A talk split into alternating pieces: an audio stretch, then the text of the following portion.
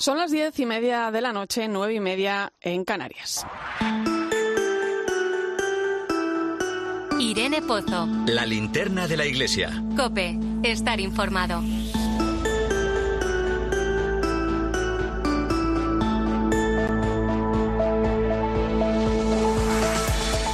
¿Qué tal? ¿Qué tal? Muy buenas noches. Eh, miraba esta semana las noticias que llegan una tras otra de Marruecos, de Libia, Lampedusa, Ucrania. Y me acordaba de las palabras del Papa Francisco, ¿no? que tantas veces nos pide que no nos acostumbremos a los conflictos, a la violencia, a la guerra. En definitiva, lo que nos está pidiendo es que no nos acostumbremos al sufrimiento del hermano y a las injusticias del mundo.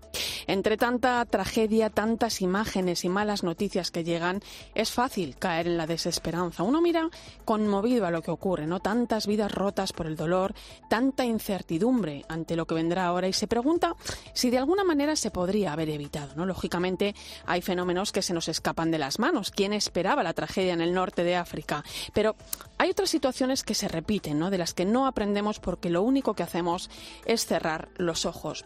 En unos días, el 3 de octubre, se cumplen 10 años de un naufragio que por aquel entonces conmocionó al mundo, ¿no? en el que perdieron la vida 368 personas frente a las costas de Lampedusa. Diez años en los que poco han cambiado las cosas. La llegada de migrantes a la isla italiana es constante y sin ir más lejos estos días llegaban más de 7.000 personas.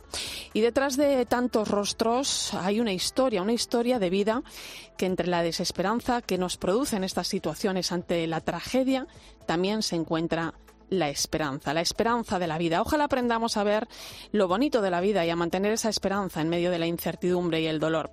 Quizá sea la receta para caminar hacia un mundo más justo.